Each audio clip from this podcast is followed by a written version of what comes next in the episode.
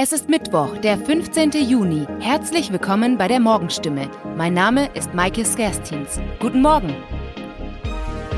Und das sind heute unsere Themen. Vögel attackieren Autos in Weinsberg. Was steckt hinter diesem Phänomen? Streit um eine Heizung fürs Freibad. Die Gundelsheimer Bürgermeisterin hat ihre Dienstpflicht nicht verletzt. Wie funktioniert eigentlich ein Blaulicht?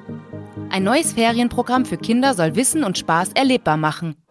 Im Maulrheinweg in Weinsberg erleben derzeit die Anwohner einen Revierkampf. Drosseln, die dort in einem Baum ihr Nest gebaut haben, attackieren Autos und Fensterscheiben. Vögel, die ein solches Verhalten zeigen, werden auch Spiegelkämpfer oder Spiegelfechter genannt. Die Tiere sehen dabei in reflektierenden Flächen ihr Spiegelbild und nehmen dieses als Feind oder Nebenbuhler wahr. Mit den Attacken versuchen sie dann, den Eindringling zu vertreiben. So etwas komme vor, wenn auch nicht sehr häufig, berichtet der Weinsberger Revierförster Eckehard Matter. Verwunderlich sei, dass die Zeit des Revierverteidigens eigentlich schon vorbei sein müsste. Dieses außergewöhnliche Verhalten trete vorwiegend zur Brutzeit auf, wie Martin Klatt, Artenschutzbeauftragter des NABU Baden-Württemberg, überrascht. Allerdings könne es durchaus sein, dass das Phänomen des Spiegelfechtens bei einer Zweitbrut nochmals zutage tritt oder dass ein Revier noch einmal neu besetzt werde. Da die Kämpfe für die Vögel Stress bedeute, empfiehlt der Experte, Spiegelungen zu verhindern. Es helfe schon bei Fenstern, Gardinen nach außen zu hängen oder Rollläden zu schließen. Beim Auto könne es schon helfen, es umzuparken. Fensterscheiben mit schwarzen Greifvögelsilhouetten zu bekleben, bringe dagegen nichts, da die kampflustigen Vögel sich weiterhin im Glas spiegelten und ihre Angriffe fortsetzen. Die Freibadheizung erhitzt in Gundelsheim offensichtlich viel mehr die Gemüter als das Wasser in den Duschen. Grund für den Streit? Bürgermeisterin Heike Schokatz hat ohne Zustimmung des Gemeinderats einen Auftrag für eine neue Heizung vergeben. Nach einer Verfahrensprüfung durch die Kommunalaufsicht wurde nun noch eine Dienstaufsichtsbeschwerde gegen Schokatz eingereicht. Bereits im Januar war der Austausch der Warmwasserheizung für die Freibadduschen Thema beim Gemeinderat. Mit knapper Mehrheit wurde die Erneuerung abgelehnt. Eine klimafreundlichere Lösung wurde stattdessen gefordert. Wenige Monate später gab Schokatz überraschend bekannt, dass man den Auftrag für eine neue Gasheizung im Eilverfahren vergeben habe. Für ihr Empfinden habe sie der Technische und Umweltausschuss dazu ermächtigt, welcher zuvor durch den Gemeinderat beauftragt wurde, das Thema noch einmal unter die Lupe zu nehmen. Das Vorgehen von Schuckartz verärgerte die Mitglieder des Gemeinderats. Das Verfahren wurde von der Kommunalaufsicht geprüft. Das Ergebnis? Für eine Eilentscheidung waren nicht alle formalen Voraussetzungen gegeben. Die Dringlichkeit sei, mit Blick auf Lieferengpässe und die näherrückende Freibadsaison, da. Allerdings hätte Schuckhartz den Gemeinderat noch einmal formlos beeinrufen können. Die Bürgermeisterin begründete ihr Handeln damit, dass durch eine weitere Verzögerung oder Nichtvergabe ein wirtschaftlicher Schaden entstanden wäre. Jedoch sei es ein Fehler gewesen, den Auftrag im Eilverfahren zu vergeben, ohne den Gemeinderat darüber entscheiden zu lassen. Aber die Entschuldigung hat nicht gereicht. Kurze Zeit später wurde beim Landratsamt Heilbronn eine Dienstaufsichtsbeschwerde eingereicht. Die Begründung? Von Eilentscheidung und wirtschaftlichem Schaden sei gegenüber dem Gemeinderat nichts erwähnt worden. Bei einer Dienstaufsichtsbeschwerde wird geprüft, ob ein Beamter seine Dienstpflichten verletzt hat. Maßnahmen wie Geldbußen, Kürzung der Bezüge oder Aberkennung des Ruhegehaltes könnten die Folgen sein. Aber im Falle von Schuckartz gäbe es keinen Anlass, dienstrechtlich tätig zu werden, wie das Landratsamt mitteilt. Man habe allerdings die Bürgermeisterin darauf hingewiesen, dass sie zukünftig die Vorschriften der Gemeindeordnung für Eilentscheidungen einzuhalten hat. Mit der neuen Kinderferienbox bietet das Haus der Familie in Heilbronn ein neues Angebot für die Sommerferien. Im Vordergrund stehen neben den Erfahrungen der Kinder auch der Bildungsaspekt. Es werde ein respektvoller Umgang mit der Natur und Tieren gelehrt. Aber auch Teamfähigkeit, Motorik und Kreativität werde gefördert. Selber erleben und selber machen bleibe am besten in Erinnerung, wie Birgit Eckner-Hoffmann, Fachbereichsleiterin Ferienbetreuung meint. Die Familienbildungsstätte hat auf die hohe Nachfrage nach Betreuungsangeboten während der Ferienzeit reagiert. Vom 1. bis zum 5. August bietet die Institution Kindern im Alter von 6 bis 10 Jahren ein einwöchiges Programm an. Aus bis zu vier verschiedenen Angeboten am Tag können die Erlebnisse individuell gebucht werden. Am beliebtesten sei der Besuch auf der Rettungswache oder auf dem Ponyhof, wie Kerstin Augustin, Referentin Pädagogik, verrät. Aktuell seien noch Plätze frei und könnten auch kurzfristig gebucht werden.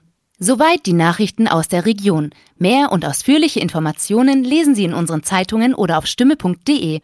Bis morgen. Weiter geht es mit den Nachrichten aus Deutschland und der Welt mit unseren Kolleginnen und Kollegen aus Berlin. Vielen Dank und schönen guten Morgen. Ich bin Nicole Markwald und das sind heute unsere Themen aus Deutschland und der Welt. Die NATO-Verteidigungsminister treffen sich in Brüssel. Krieg und Gewalt, mehr als 100 Millionen Menschen weltweit auf der Flucht. Und wegen steigender Verbraucherpreise, die US-Zentralbank erhöht den Leitzins deutlich. Die NATO-Verteidigungsminister haben am Abend ihr zweitägiges Treffen in Brüssel begonnen. Sie wollen den NATO-Gipfel Ende Juni in Madrid vorbereiten. Da geht es vor allem um Fragen, wie das Bündnis mittel- und langfristig auf die Bedrohungen durch Russlands Kriegspolitik reagiert, etwa durch eine Verstärkung der NATO-Ostflanke. Dieter Ebling berichtet aus Brüssel, das Treffen dient vor allem der Vorbereitung des großen Gipfels Ende des Monats mit den NATO-Staatschefs. Kann denn heute auch schon was beschlossen werden? Worum geht's heute bei den Beratungen insgesamt? Nun, streng genommen reden wir über eine ganze Reihe von Ministertreffen in verschiedenen Formaten. Außerhalb der NATO geht es auf Einladung der USA vor allem sehr konkret und meist sehr geheim um Vereinbarungen über Waffenlieferungen an die Ukraine. Beim eigentlichen Ministertreffen unter dem Dach der NATO also wird der Gipfel vorbereitet, aber ganz offiziell werden die Entscheidungen dann natürlich von den Chefs in zwei Wochen in Madrid getroffen und auch verkündet. Eines der Hauptthemen wird sein die NATO-Ostflanke. Was ist da geplant? Die NATO hatte sich ja bis zur Besetzung der Krim 2014 mit Militärpräsenz in den östlichen Mitgliedsländern sehr zurückgehalten. Seit dem russischen Einmarsch in die Ukraine hat sich das nun drastisch geändert und das soll auch so weitergehen. Vor allem die baltischen Staaten, aber auch Polen und andere Länder im Osten können mit starker Truppenpräsenz anderer NATO-Länder rechnen. Für den Einsatz werden dann auch Fahrzeuge und Waffen dort stationiert. Soldaten aus westlichen NATO-Staaten sollen dann sehr schnell im Osten des Bündnisses eingesetzt werden können. Auch der ukrainische Präsident Zelensky wurde zum NATO-Gipfel in Madrid eingeladen. Die NATO will ja den Bündnisfall vermeiden und der Kreml findet die NATO-Erweiterung ja alles andere als gut. Ist diese Einladung dann nicht eine Provokation gegenüber Russland? Die NATO würde das sicherlich nicht als Provokation sehen. Sie hat ja auch bisher an ihrer Position überhaupt keinen Zweifel gelassen, nämlich, dass es das Recht jedes souveränen Staates ist, selbst zu bestimmen, ob er einem Bündnis beitreten will oder nicht. Und dieses Recht ist nach dem Zusammenbruch der Sowjetunion übrigens auch ganz offiziell von Russland anerkannt worden. Provokation also nicht, aber eine ganz klare Botschaft, dass hier die Unterstützung für die Souveränität der Ukraine nicht wirklich verhandelbar ist. Krieg, Verfolgung, Gewalt aus diesen und weiteren Gründen flüchten jedes Jahr Millionen Menschen aus ihrer Heimat. Das UN-Flüchtlingshilfswerk UNHCR hat heute seinen jährlichen Bericht für 2021 veröffentlicht mit wirklich erschreckenden Zahlen. Chris Melzer ist der Sprecher vom UNHCR in Deutschland. Herr Melzer, wie ist die Situation der Flüchtlinge? Wir müssen leider sagen, dass sich die Situation weiter verschlechtert hat. Ähm, es gibt nun 89,3 Millionen Flüchtlinge und Binnenvertriebene auf der Welt, wobei das eine Zahl ist, die den Bericht des letzten Jahres äh, widerspiegelt. Tatsächlich ist die Zahl jetzt ähm, durch die äh, Flüchtlinge aus der Ukraine und die Binnenvertriebenen auf mehr als 100 Millionen gestiegen.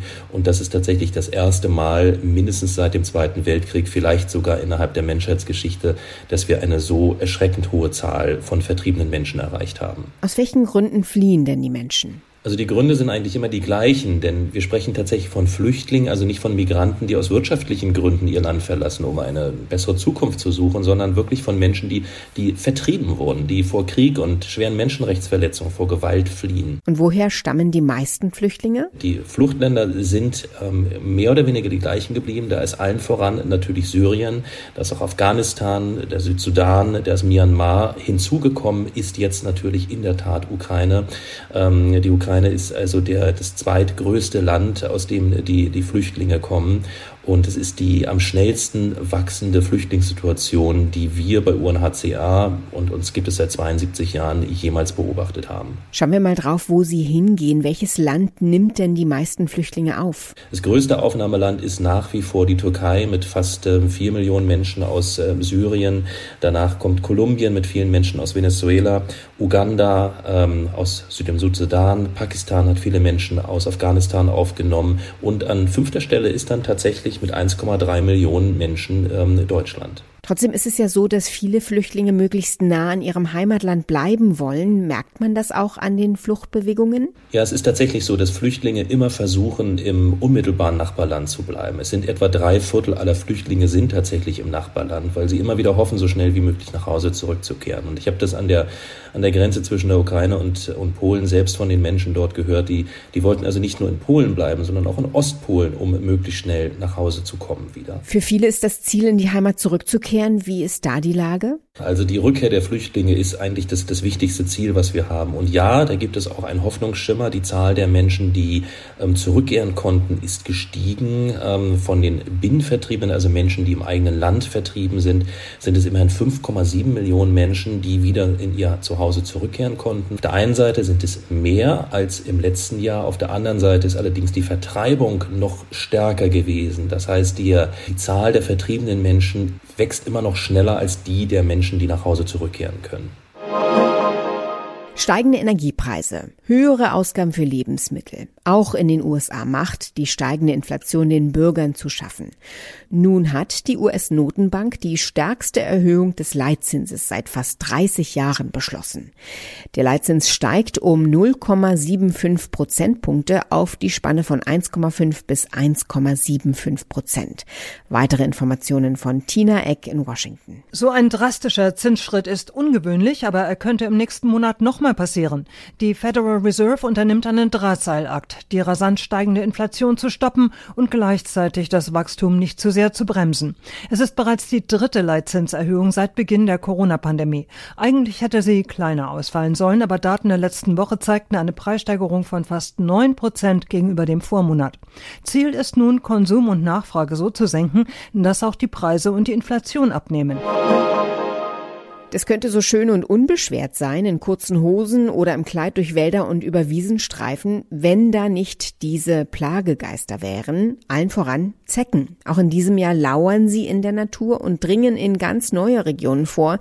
Diana Kramer hat ein paar interessante Infos zu den Krabbeltieren zusammengetragen und auch Tipps, wie man sich und seine Haustiere schützen kann. Diana, rücken wir mal der Zecke auf den Leib. Was genau sind diese Viecher, die wir alle so fürchten? Also um es mal biologisch einzuordnen, Zecken sind keine Insekten, sondern sie gehören zu den Spinnentieren und das beweisen ihre acht Beine. Aber für viele macht's das garantiert nicht besser, sondern im Gegenteil. Weltweit wird von etwa 900 verschiedenen Zeckenarten ausgegangen. Hierzulande sind die am meisten verbreiteten Arten der gemeine Holzbock, haben wir wahrscheinlich alle schon mal gehört, aber auch die sogenannte Auwaldzecke wird immer öfter gesichtet und vereinzelt auch Tropenzecken, die durch Zugvögel zu uns kommen. Sie alle mögen es vor allem feucht, wenn auch bei unterschiedlichen Temperaturen und was sie alle eint ist, dass sie mit Ausnahme von Mücken der größte Verbreiter von Krankheiten sind. Und genau das macht sie ja auch so gefährlich und unbeliebt. Ich glaube, die Angst vor einer Hirnhautentzündung eint uns alle. Gilt das für alle Zecken? Also die Wissenschaft geht davon aus, dass mindestens 50 Prozent der Zecken infiziert sind und damit für uns gefährlich. Vor allem gilt das für die jungen, kleineren Tiere. Deshalb ist es gerade jetzt im Sommer so wichtig, sich gründlich abzusuchen, immer wenn man in der Natur, aber auch im Garten war. Vor allem, wenn man nach einem Sommerregen durchs hohe Gras gestreift ist. Die meisten Zecken gelangen über unsere Haustiere ins Haus, deshalb auch die, vor allem Katzen und Hunde, jeden Tag gründlich absuchen. Ich selbst taste meinen Hund wirklich jeden Abend überall ab. Ich habe Glück, denn er liebt das und so haben wir gleich eine Art Massageeffekt und auch eine kleine Kuscheleinheit. Wenn man jetzt eine findet, was ist zu tun? Es gibt ja viele Mythen, dass Zecken zum Beispiel durch Fett wie Butter oder Öl einfach abfallen. Das ist aber nicht wirklich verlässlich. Am besten benutzt man eine Zeckenzange oder einen Zeckenheber. Die gibt's eigentlich überall und wir als Hundebesitzer haben die Dinger wirklich überall bereit liegen. Die Zecke dann nicht drehen, sondern rausziehen und danach ganz wichtig, sie verlässlich entfernen. Sie einfach in der Toilette runterspülen reicht nämlich nicht. Es fällt mir ziemlich schwer, jetzt hier Tipps zum Töten von Zecken zu geben, aber ich gebe mal weiter, was im Netz empfohlen wird. Entweder in kochendes Wasser werfen oder zerdrücken, auf jeden Fall dann aus der Wohnung entfernen. Zecken eilt ja der Ruf voraus, extrem zäh zu sein. Beschreib doch mal die Überlebenskünstler. Also wenn man die Fakten hört, dann haben Zecken eigentlich Superkräfte. Sie können bis zu drei Wochen unter Wasser überleben, deshalb nicht im Abfluss runterspülen, selbst in der Waschmaschine. Bei 40 Grad fahren sie mit Karussell, sind aber danach nicht tot. Auch im Eisfach können Zecken überleben und in der Wohnung, zum Beispiel gut getarnt auf dem Teppich, sogar bis zu zehn Tage. Sie können in der Regel bis zu neun Jahre alt werden, sind in der Lage, auf ihren Wirt zu springen, sich aber auch von Bäumen fallen zu lassen und saugt sie sich einmal fest, dann kann sie ihr Körpergewicht durch Blut locker verhundertfachen. Na, und das ist ja wohl die schlimmste Vorstellung für uns alle. Wie groß ist denn in diesem Fall die Gefahr, an Borreliose zu erkranken? Also grundsätzlich besteht diese Gefahr immer. Deshalb ist es ja auch so wichtig, auf Zecken zu achten und diese zu entfernen, bei Mensch und Tier. Auf jeden Fall immer danach desinfizieren und auf Symptome achten, wie Kopf- oder Gelenkschmerzen, grippeartige Symptome, Sehstörungen, Hautrötungen oder auch Lähmungen. Und die können leider auch Wochen oder Monate später noch auftreten. Und dann gilt eigentlich nur eins, sofort zum Arzt.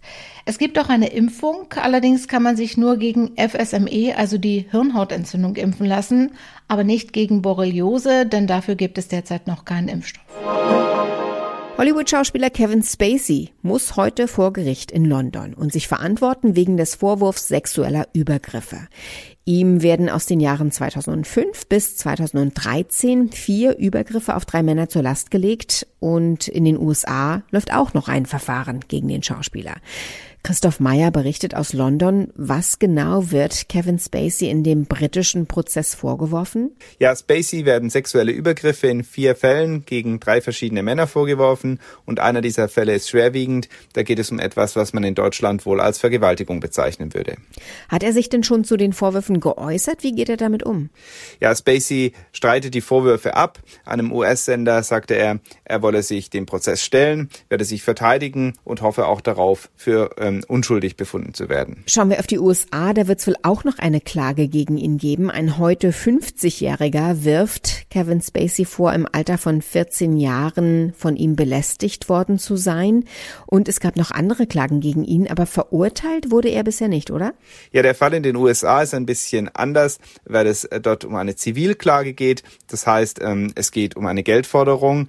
Ähm, in äh, Großbritannien ist es tatsächlich ein Strafverfahren. Das heißt, Spacey muss damit rechnen, zu einer Strafe, möglicherweise auch einer Haftstrafe verurteilt äh, zu werden. Und das ist, soweit bekannt, das erste Mal, dass er ähm, wegen äh, solcher Vorwürfe auch vor Gericht steht.